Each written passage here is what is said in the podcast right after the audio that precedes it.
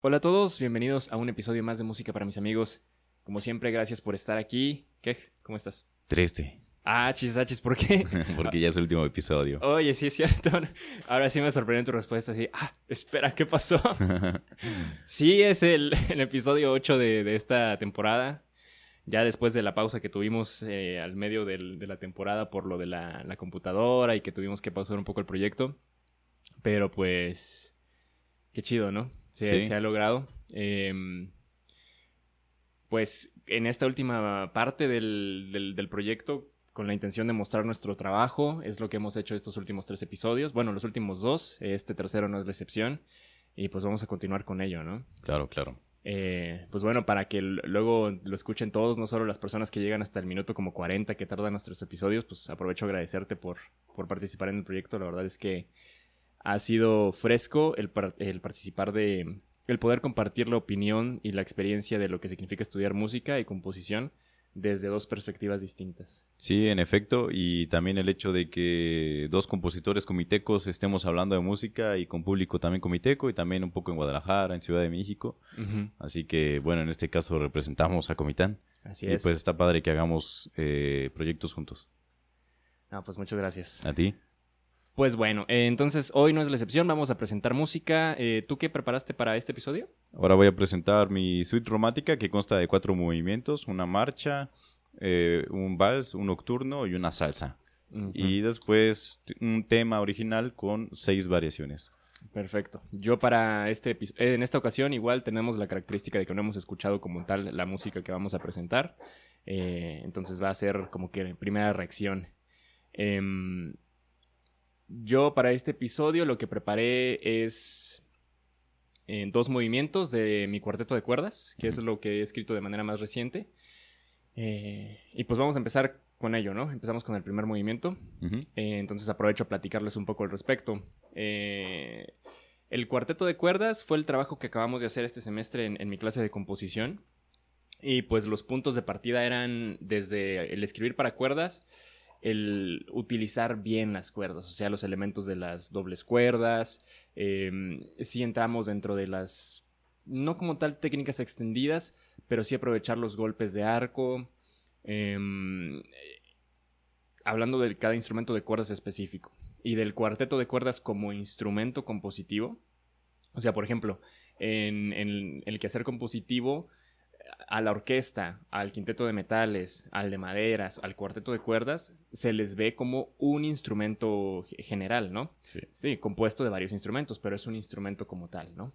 Entonces, la, eh, el- el ejercicio es aprender a utilizar, es- a utilizar ese instrumento que se compone a su vez de varios instrumentos. En este caso de dos violines, una viola y un cello. Em, eso como desde el aspecto técnico. Y desde el aspecto. Desde el aspecto compositivo era. Ok, vamos a tomar como referencia a los impresionistas. Debussy y Ravel. Ambos tienen un cuarteto de cuerdas cada uno. Nada más, uno.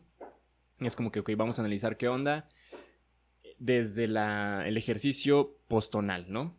Si bien el cuarteto de cuerdas de Debussy está en sol menor, así lo titula, y el de Debussy está en fa mayor, no son ejercicios tonales, o sea, las piezas no son tonales, hay técnicas postonales, ¿no? Por ejemplo, Debussy es en, el, en cuestión de la modalidad. Dicen, la gente dice, no, pues es que sí es sol menor, pero ese es sol frigio, ¿no? Porque insiste mucho en el la bemol, ¿no? Entonces, ¿cómo dentro de ese ejercicio postonal mantener las formas tradicionales? Ambos movimientos de Debussy y de Ravel, el primero de sus cuartetos, son forma sonata. Entonces, a partir de ahí partimos desde lo compositivo, ¿no? Entonces, vamos a utilizar bien el cuarteto, vamos a hacer formas tradicionales, en este caso forma sonata, y en el aspecto estético era también hacer referencia a lo impresionista sin llegar a, a repetirlo, ¿no? Entonces, buscar imitar texturas o aprender a utilizar esas texturas que puede presentar el, el cuarteto de cuerdas sin, pues, como que copiarlo, ¿no? O tratar de siempre aportar como que el aspecto personal. Eso es lo que puedo contarles antes de, de escuchar el, el primer movimiento. Yo decidí hacerlo si Debussy trabajó en sol y Ravel en fa. Yo dije, yo voy a trabajar en do mayor. Entonces, pues teniendo eso en mente, ¿algo que quieras comentar, Kej? O... Eh, no, que concuerdo mucho con lo que dices de que el cuarteto de cuerdas se puede ver como un instrumento. Digamos, eh, al menos en mi facultad le llamamos la clase de instrumentación, ¿no? Entonces, que instrumentación, cuarteto de cuerdas, ¿no? O piano solo.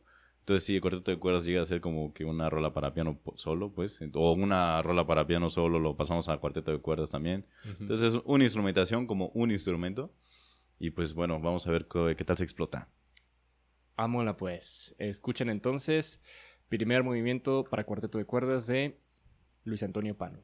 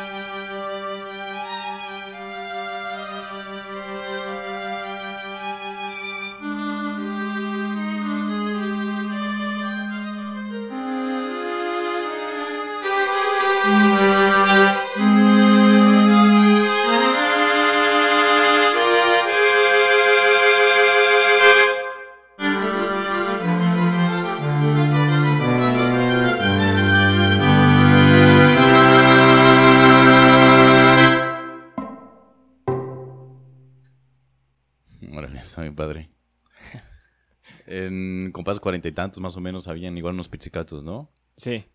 yo de repente decía, ah, se me antoja, e-, ese sonido me gustó mucho, así en medio de toda esta, de, toda esta ola, pues esta nube, que de repente ah, mucho contrapunto, de repente melodía y acompañamiento, ¿no? Ahí hay unas técnicas muy padres, igual que el tere, tere, tere, tere, tere que lo ubico muy bien de Rafael también.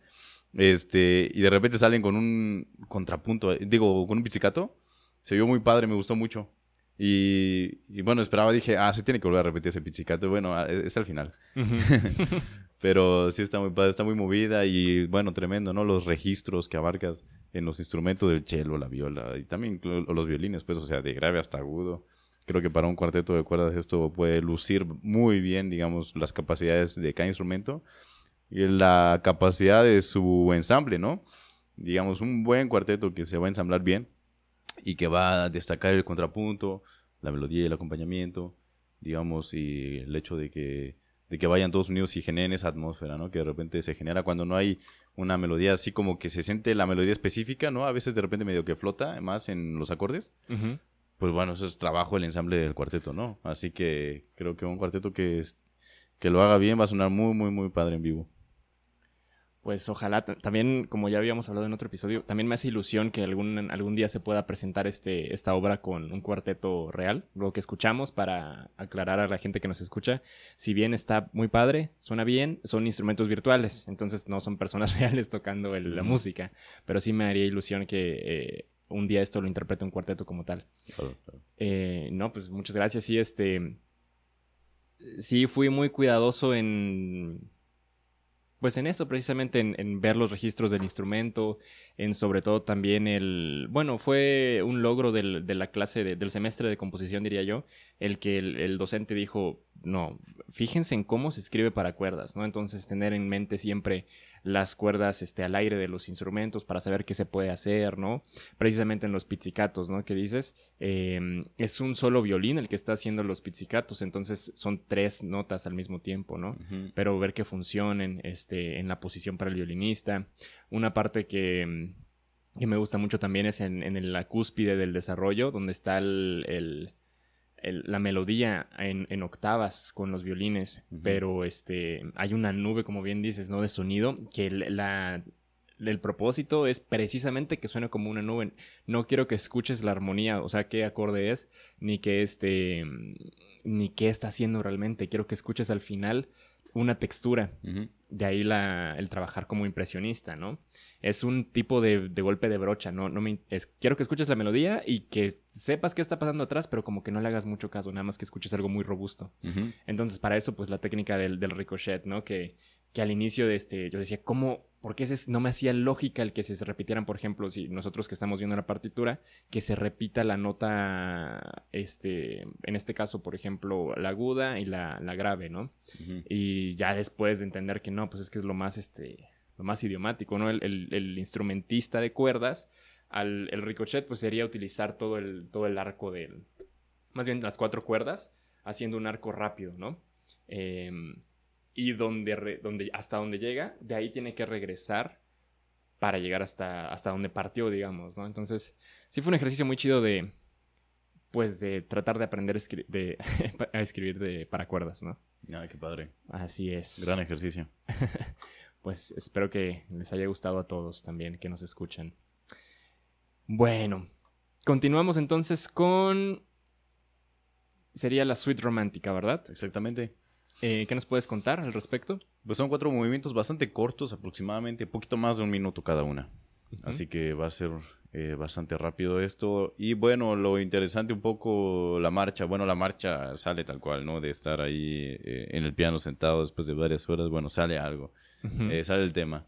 Y después, bueno, hago un puente que es cromático, ¿no? El bajo va a ser cromático a tal grado de que me dé chance de modular. Entonces en cada movimiento voy a modular. Arranco en do menor, es mi tónica. Pero eh, terminando la marcha, me voy a eh, si menor. Y, o sea, un semitono abajo de do menor. En el vals me voy a ir a re bemol mayor. Digo, menor, perdón.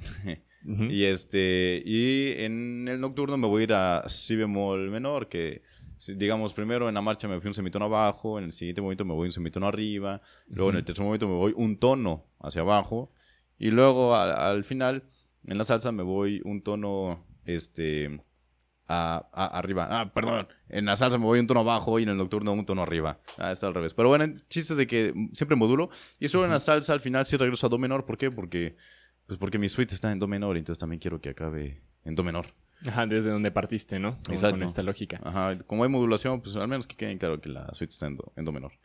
El vals, bueno, igual de ahí mm, el proceso creativo fue generar una, una una línea de acordes eh, y entonces a partir de ahí hago mi melodía. En el nocturno, dos ejercicios, ahí sí vi un documental en Quebec de la Tierra vista desde el espacio y es tan inspirador ver la Tierra vista desde el espacio. Me agarré la música un poquito del documental, me inspiré de ahí. La parte en medio es un ejercicio armónico, pura armonía de, de cómo le hago con tónica, subdominante y dominante. Eh, lo saqué de ahí de un ejercicio y bueno, y ahora lo apliqué a una pieza acabo con el tema del documental y en la salsa, bueno, es un, eh, una, una, serie de acordes que, que, no es tan innovadora, pero bueno, eh, sería como un tipo estudio de salsa, ¿no? Como para ver cómo, cómo figura una salsa y bueno, meterla con la suite. ¿Por qué? Que consistía de la marcha, el vals nocturno y el último es un movimiento rítmico. Eh, algo, pero que suene bien, ¿no? Entonces, hay gente que pudo haber hecho un tango o lo que sea, ¿no? Como para verse más latinos, yo me quise poner una salsa. Ya veo. Así que es a grandes rasgos lo que puedo comentar de esta suite. Muy bien. Em, mencionas a, tu periodo en Quebec, pero ¿esto lo escribiste ya estando en el técnico de la FAM? Sí, ya estaba en el segundo año. Entonces estaba. Eh, estaba en. Ajá, a la mitad del segundo año. Justo a la mitad del propedéutico. Mm. Así que, bueno, la marcha me la empecé a hacer en México, la terminé en Quebec en Quebec inicié el nocturno, que es el tercer movimiento, pero bueno, ya lo he iniciado en Quebec. La salsa también estaba iniciándola ahí más o menos. El vals sí es totalmente mexicano. pero bueno, la pulí justamente acabó siendo ya pulida a inicios de pandemia. Ah, Así que sí, fue un proceso un poquito largo, pero bueno. Muy bien. Ok, ok. Em, bueno, teniendo eso en mente, ya tengo unas preguntas al respecto, pero vamos a escucharla y Ahorita continuamos. Entonces escuchamos de Andrés Quejlimón, Suite Romántica, cuatro movimientos.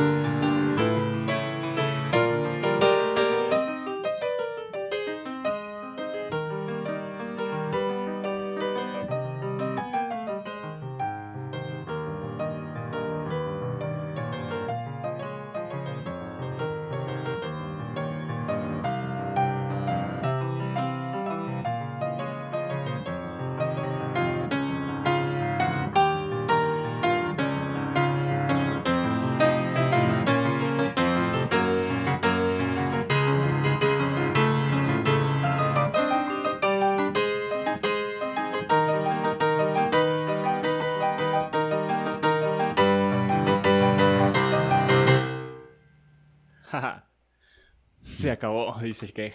Se acabó. Y bueno, ahí hubo una confusión, ¿no? De que no era re menor, era, se iba re menor y al final más bien, bueno, do sostenido menor, luego si bemol menor, bueno, confusión ahí, pero bueno, esa es la pieza. Sí, que el, detalle de las modulaciones, digamos así como las estructuraste alrededor de toda la pieza, es un detalle que se nota al ver la partitura, ¿no? Em, pero muy bien en cuanto a, digamos, la, la, línea que sigue la pieza completa de inicio a fin como fenómeno sonoro, eh, o sea, muy bien, me gusta muchísimo el contraste de, o más bien, cómo logras llegar desde lo que es la marcha, eh, con el contraste de las dos piezas lentas y terminar con la salsa, ¿no?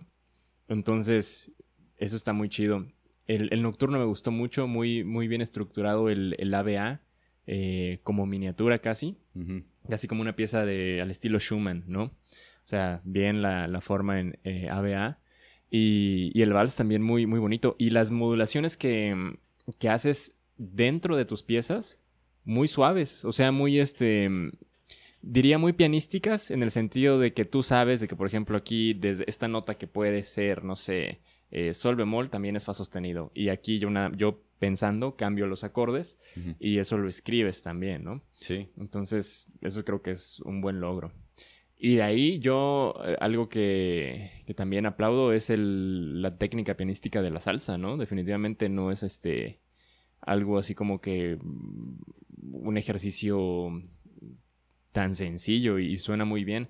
Sobre todo también a lograr el, las características de, la, de cómo sonaría una salsa, ¿no? En, el piano, sobre todo en la parte final, en el registro agudo. Creo que suena muy bien. O sea, sí, al pensar en la salsa y cuando va acompañada con piano, el, piano tiende a sonar en el registro agudo, ¿no? En la salsa. sí. Entonces, pues, bastante bien. Em, gracias, gracias. Y aparte, pues que dices que es una pieza que maduró en, en, distintas etapas, ¿no? O sea, no la escribiste de manera lineal, sino fue como que irle aportando y, e irla trabajando. Sí, sí. Incluso la progresión armónica de la salsa fue de... Salió incluso de cuando estaba en prepa, ¿no? Lo quise rescatar como para... Ah, pues la voy a, la voy a usar. Ok. Y pues sí, es un collage un poquito de varios momentos. Y bueno, el chiste es como que ensamblarlos, que suenen bien y que suenen contrastantes y que pues digan algo. Así que ese fue el producto final. Qué bien. ¿Y qué tanto te decidiste fijar en, digamos, las formas de la suite barroca? ¿Hubo ese acercamiento o fue más libre? De hecho, en la facultad primero hicimos una suite barroca y después una suite romántica. Entonces ya con la suite barroca vimos más o menos cómo estaba el tema de de los compases, el carácter, eh, digamos, todo eso. Y cómo ensamblarlo de manera contrastante para que también, o sea, puede que se parezca, eh, digamos, en términos de energía, digamos que el vals y el nocturno son lentos, pero el compás cambia, el carácter cambia, entonces ya tengo un término de contraste que me va a permitir juntar las piezas para que no pensemos como que, ah, es la misma pieza, sino que se note que no es la misma pieza y este, y bueno, también cambiando la melodía, cambiando las progresiones armónicas. Entonces, la suite barroca me ayudó a eso, a, saber hacer una suite, combinar piezas. Y bueno, ahora otra suite, pero bueno, ya con otro estilo. Sí, qué bueno eso, porque al ver esta suite específicamente, mm, se ve, digamos, como que los indicios de haber conocido la suite barroca, sobre todo, por ejemplo, lo que te mencionaba de eh, la forma ternaria muy bien definida del nocturno, ¿no? el vals tiende a ser una forma más, más libre. Hay distintas formas en los valses. A veces es una combinaciones de combinaciones de ABA, a veces es como más canción, a veces es ABA, pero B es como un este como un episodio, digamos. Entonces, Em, pero sí se nota, digamos, la reflexión sobre lo que es la forma de, la suite barroca, sobre todo por los contrastes. Y de hecho yo creo que a mí algo que me gustó es que en la suite barroca esperaríamos empieza una pieza y termina esa pieza y comienza otra. Entonces es muy claro que sabes que son piezas distintas. Y aquí por lo que mencionas es saber que son piezas distintas, pero no perder el hilo narrativo de la pieza. Entonces no hay una pausa como tal entre pieza y pieza. Eso se disfruta porque como que continúa todo, pero sí sabes que es otra cosa lo que estás escuchando. Por ejemplo, en lo que mencionas entre el vals y el nocturno, que ambas son piezas tranquilas, pues la textura es lo que nos hace saber que son distintas, ¿no? El vals es bajeo y, acordes de acompañamiento Y en el nocturno es más dos melodías, e incluso de, eh, de manera más contrapuntística, la manera en que se acompañan. Entonces, qué chido. sí, pues ahí estuvo mi trabajo. Pues muy bien.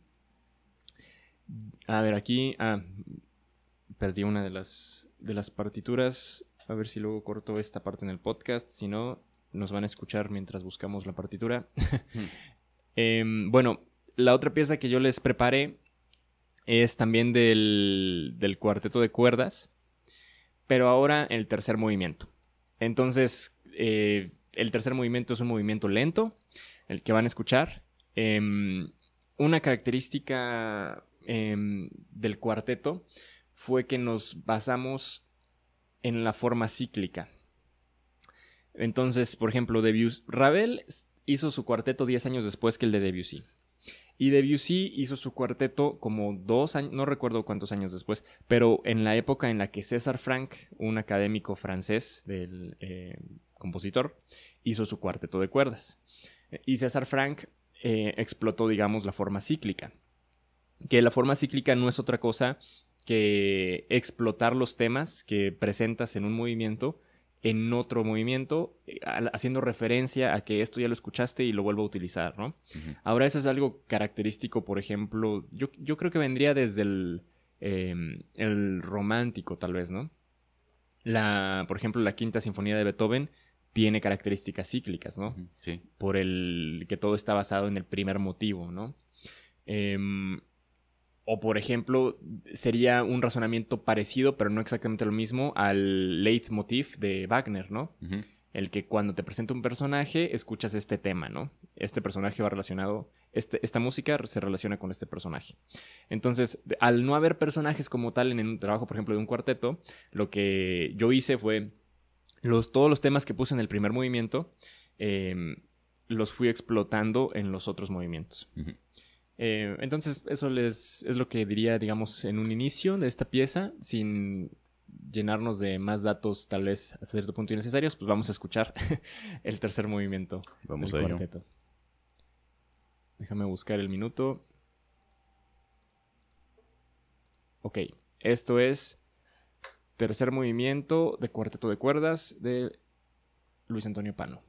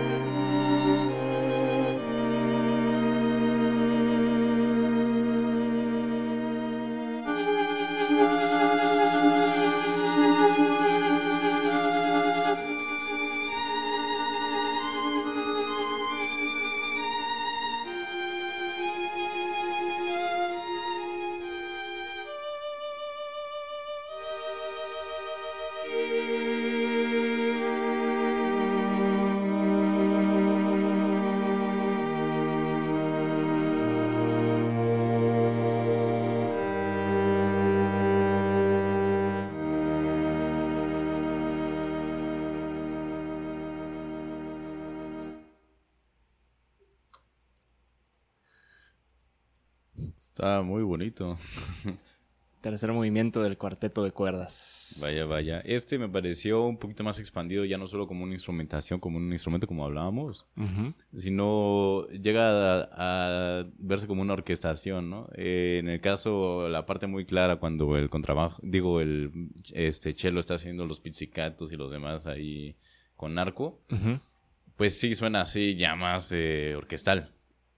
Eh, tan solo por esa diferencia, ¿no? Y, bueno, lo que hablabas, ¿no? Del utilizar el mismo recurso, bueno, se nota, o sea, el tira, tira, bueno, los diferentes ritmos que utilizas, ¿no? Cómo se reciclan, pero siempre hay una variación, se mueve y bueno, y también los motivos que, los ritmos que se usan eh, motívicamente, pues también, ¿no? Ahí se van apareciendo te van diciendo, pues esta es una historia, esta es una historia, ¿no? Y se entiende muy bien y aparte es una pieza súper bonita. No, pues muchas gracias. Sí, este, también me gusta mucho, es como que el momento, pues tranquilo del, cuarteto, ¿no? Y sí es como que, a mí lo que, lo que más me gusta dentro del movimiento es la parte central, la parte B. Em, que también un, un logro personal para mí fue el hacer la transición de eh, que no se sienta, uno, que el compás del primer tema es seis octavos, entonces se siente más como tres cuartos, pero que no se sienta tan definido y entonces más como que se concentrarte en la música. Y luego hacer el logro de cambiar a la parte B a un cinco octavos. Em, y que se sienta orgánico el cambio, ¿no? En el, desde, que bueno, no es este casualidad, es, nace a partir del, del análisis, ¿no? De las obras. Em, y pues es el, es el, ejercicio que se busca hacer, ¿no? Desde el presentar la una melodía que te vaya metiendo al compás, ¿no? En, este caso el cello, el... el no, no, no, no, no, no, no, no, no, no, no, no, Y los otros instrumentos que te van metiendo al, al compás, el... Y repetir, ¿no? Esa melodía que lleva lo deja muy claro y no te deja a decir como que, ah, como que le hace falta un octavo, ¿no? Sino que la melodía es muy clara y el ritmo, como se va repitiendo, te lo remarca, ¿no? Que es claro y no necesita más. Y eso es lo que es, ¿no? Ta ira ti, ta tira ta. Ajá. Y pues ahí se va el compás. Sí, y sí, la verdad, este es algo que me, en lo personal me gustó mucho y dije, bien ahí. muy bien ahí. Sí. sí, está padre. se, se ve muy claro.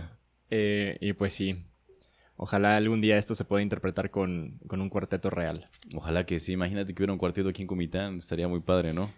Híjole, sí. Es nombre. El hacer una comunidad aquí en Comitán de... Ah, es que luego yo tiendo a pensar mucho en la infraestructura, ¿no? Empezar desde una escuela infantil, una orquesta infantil y de ahí otras cosas más específicas como un cuarteto, otro tipo de ensambles definitivamente sería algo genial. Sí, clases de solfeo, clases de teoría. Sí. Hay que hablar con la Casa de la Cultura. Mm, oye, no estaría para nada mal. Eso fue el tercer movimiento del cuarteto. Eh, para cerrar, vamos a cerrar con una pieza de Kej. Em, después de haber escuchado su suite romántica, ahora nos encontramos con, veo aquí el título, seis, seis variaciones sobre un tema original. Le Coeur du Poisson, ¿sería? Ajá, Le Coeur du Poisson. Eh, está en francés, el corazón del pez. ¿Por qué el corazón del pez? Eh, ya había hablado de esto, ¿no? Cuando reciclas materiales que has subido. En este caso yo lo agarré del coro de una pieza de Jarabe de Palo, de su último álbum antes de que muriera Pau Donés. Eh, de una pieza que se llama Los peces no tienen corazón. Y entonces habla del despecho que tiene, ¿no? Con su exnovia. Y bueno, ahí tras una filosofía de cómo es que, eh, que no, no, dejamos de ser humanos, pues por más que pensemos que los peces no tienen corazón, pues en realidad el pez sí tiene un corazón. Todo ser humano tiene un corazón, por más mal que nos caiga. Y como salió en esos tiempos, pues bueno, le puse así, el corazón del pez. Entonces es un tema, este, sus ocho, eh, sus, eh, perdón, 16 compases. cada eh, cada variación va a tener un compás diferente, ¿no? El tema está en 8 octavos. 8 octavos, uno diría, pues es igual a 4 cuartos. Pues no. Porque en mi 4 cuartos tengo 4 pulsos. Y en mi 8 octavos voy a tener 3 pulsos, ¿no? Dos pulsos que son de 3 octavos y un pulso que son de, de 2 octavos. O sea, 1, 1, 1, 2, tin, tin, tan. Ahí está mi compás. Son 3 pulsos. Este, entonces presento mi progresión armónica que fue, que nació del coro de esa canción, de Los peces no tienen corazón. Nació de ahí, pero bueno, o sea, no la iba a usar la misma. Entonces la cambié, puse ahí inflexiones, este, y otras cosas, ¿no? Y nunca presento la eh, tónica más que dos veces, que es al medio y al final. Mi tónica es sol mayor. Ok. Así que bueno, eso es un pequeño detalle y cada vez em, bueno, las variaciones ahí se van presentando ese tipo de cosas, ¿no? Tengo el tema, primera variación es melódica, segunda variación es melódica, tercera variación es armónica, ahí cambio los acordes, ya no es la misma producción armónica. por variación melódica me refiero a que la melodía va a seguir sonando, pero un poquito diferente. La cuarta variación es contrapuntística, es puro contrapunto, son tres voces y al final acabo con cuatro voces, pero bueno, ahí, ahí se va el juego de contrapunto con las cuatro melodías. La quinta variación es una variación estructural que le llamamos que básicamente es este, cambiar la estructura, ya sea que en la progresión armónica meta un acorde de por medio entre los acordes ya establecidos. En este caso no hice eso, lo que hice fue hacer la estructura armónica dos veces. Y bueno, claro que tiene una variación ahí también este, melódica. Pero eso es lo claro, ¿no? De que ya no es la misma estructura, ya no son 16 compases.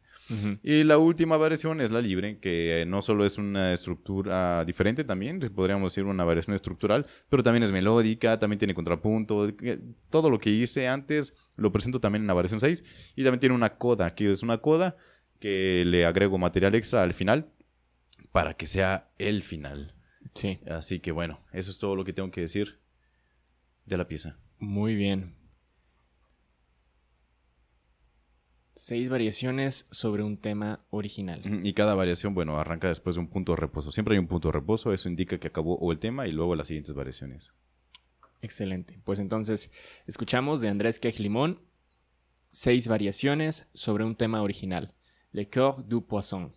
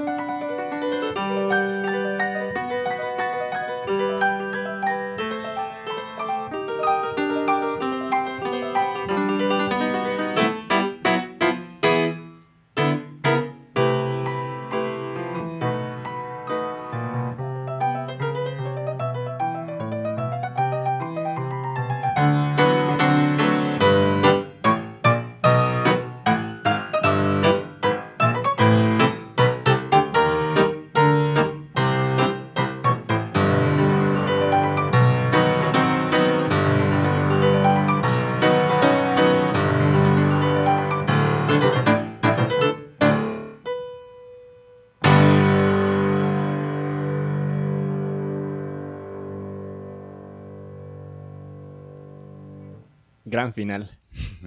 gran, gran final. Oye, pues mi favorita. Mira, te voy a decir lo siguiente. Dentro del el tema con variaciones es muy importante para los compositores, o sea, aprender. Esto es como, como dato para la gente que nos escucha y todo tú y yo lo sabemos. Porque la variación el hacer ejercicio de tema y variaciones es como el aprender a ser elocuente en tu manera de hablar música. Es decir, te voy a decir lo mismo de distintas maneras, haciendo música, ¿no? Eh, entonces, aparte de que las variaciones están logradas, creo que algo que es un muy buen logro, que también lo vimos en tu, en, tu suite romántica, es el piezas distintas que crean una línea narrativa, ¿no? Entonces, a pesar de que las primeras eh, variaciones son melódicas, quiere decir que vamos a encontrar la melodía más fácil, la melodía va a ser más fácil de encontrar y que las últimas son, eh, tú le llamaste formales, ¿verdad? Em, estructurales, estructurales, ajá. Em, yo las conozco como variaciones por ampliación. Entonces, uno de los, de los objetivos de las variaciones tiene que ser que en un punto de las variaciones, eh, la escucha diga, esto ya es otra cosa completamente distinta. No porque sea algo malo, sino porque es, es, este, si eso pasa, quiere decir que el compositor lo hizo bien, ¿no? Es decir, es el mismo tema, de verdad, casi casi te lo prometo, pero me fui muy allá, ¿no? ¿Cómo? Con labor compositiva. Em, pero aquí, aparte de que sí está eso, porque es distinto lo que escuchamos, de alguna manera se siente como una recapitulación. Entonces, eh, desde donde partimos, que algo que se me hace curioso es que no este, haya ritornelo, digamos, en el tema como para que quede bien dentro de nuestra cabeza. A pesar de eso, porque lo vamos escuchando en el transcurso de la pieza, al final, en las variaciones que serían las más extremas, por así decirlo, encontramos eh, bien el, tema, ¿no? Y con un cambio de orquestación muy bueno. A mí me gusta mucho cómo al inicio de la variación 6 eh, la textura cambia y, tu trabajo cromático suena a veces jazzístico. Y sobre todo el, los, los hammer chords, digamos antes del final, muy bien hechas las pausas entre que chan, chan, chan, chan, chan, chan, chan, y luego los, este, los arpegios, ¿no? Por eso digo gran, gran final. e incluso con esa pausa en pianísimo, un sí natural en pianísimo, para luego lo que dijiste. Pocas veces voy a utilizar el sol, la tónica, ¿no? Y terminar con el pam, ahí sí, bien, bien el sol. Ahí va tu sol. Ajá, sí, lo que estabas esperando. Em, y yo rescato eso, ¿no? Eso, eso es un triunfo formal. O sea, de que hice, todas mis variaciones y al final te hago sentir una recapitulación y te hago recordar el tema en el, de manera mm, casi, casi psicológica, sería el triunfo del, en este caso de tu pieza, ¿no? Mm. Em, y otra cosa que creo que ayuda mucho, que es algo que a ti te gusta mucho en tu música, aplicarlo, son las inflexiones. Entonces, de repente cuando digo, ay, ¿dónde está el tema aquí? Que no, para la gente que nos escucha, no es como que tiene que ser estrictamente el dónde está el tema, ¿no? Sino de decir algo que te refiera al tema, es el chan chan, chan chan chan, chan chan chan, tus, inflexiones, ¿no? Entonces, cuando escuchaba eso es como que, ah, ok, esta es la parte central más o menos de, del tema, del tema ¿no? Sí. Entonces es un, un buen, este, si lo ponemos en términos más de hoy, sería un easter egg, ¿no? Así como de una referencia, aquí está. Sí, sí, y al final, claro que en esa parte se usa más porque al principio eh, realmente, bueno, arranco con el sexto grado, con un mi menor, y ese mi menor se convierte en mi mayor para hacer inflexión al segundo grado, que sería la menor. Y bueno, también ahí voy jugando con inflexiones desde el principio, pero ya en la segunda mitad, pues es ya muy clara, ¿no? Que ahí está jugándose las notas extrañas. Entonces, a pesar de ser tonal, las inflexiones y el cromatismo que utilizas le dan muchísima, digamos, bastante color. Eh, eh, una vez tratando de explicar el cromatismo, o no, sé qué viene a tu mente cuando la gente habla de música cromática. Música cromática, bueno, pues que... Que es cromática. Semitonos, ¿no? Ajá, sí. Y una vez estaba hablando de esto con, con, mi novia, un saludo a la doctora Ana María Chávez Vázquez. Y ella me dijo, pues sí, claro, si es cromático quiere decir que cambia de color muchas veces. Y yo, wow, o sea, ser una persona que eh, deje de entender la música como, ah, grados, ah, semitonos y eso, y que la vea desde manera sensorial, eh, vas a ver que sí, en realidad, cromatismo no se refiere a algo complicado como de que, ay, semitonos y híjole, qué difícil de solfear, ¿no? Mm. Este, sino más bien el cambio de color. Sí. Entonces, eh, eso se nota en, también en, en varias partes de, de esta pieza. Sí, Así es una explicación muy, muy efectiva que cualquiera puede entender, supongo. Sí, yo dije, wow, qué, qué gran frase. Entonces, vale la pena que quede documentada aquí en el, en el podcast. Seguro. Y pues bueno, a la gente que nos escucha, estas han sido nuestras piezas. En total nos presentamos que dos por episodio, seis piezas cada quien. Sí. Eh, pues esperamos que pues, les hayan gustado, ¿no? A la gente que, que llegó hasta este el punto del podcast. Claro, claro. Fue todo un gusto haber conocido tanto tus piezas y haber explicado mis piezas, que a veces, pues no, uno no siempre las anda explicando, ¿no? No va por la calle explicándolas, pero bueno, tengo, tenemos este espacio para explicarlas y es muy padre ese ejercicio también. Perfecto, pues no, gracias a ti, Kej. Qué bueno que llegamos hasta este punto, a pesar de las cosas que hayan pasado en el transcurso. Y pues también agradecerle a las personas que nos escucharon y que ven este contenido ya sea en Instagram, en YouTube, en, lo escuchan en formato de audio en Spotify o en Anchor. Pues muchísimas gracias a todos. Em, encuentran a Kej como Andrés Kej Limón en Facebook y en Instagram. Si quieren escuchar más de su música, él tiene la característica de que todo lo que escuchamos aquí, excepto una pieza, todo está grabado, interpretado y grabado por ti. Sí, bueno, la sonata todavía no está, Eh, pero sí, el resto sí. Sí, entonces muchas de esas piezas están en formato de video también en, en tus redes sociales. Así es. Entonces, si le quieren escribir, si le quieren mandar un mensaje o todo eso, adelante. Eh, y a mí, como Luis Pano, en Instagram, en Facebook, en YouTube. Y pues eso vendría siendo todo. Pues qué gusto. Muchas gracias, Kej. A ti. Hasta la próxima.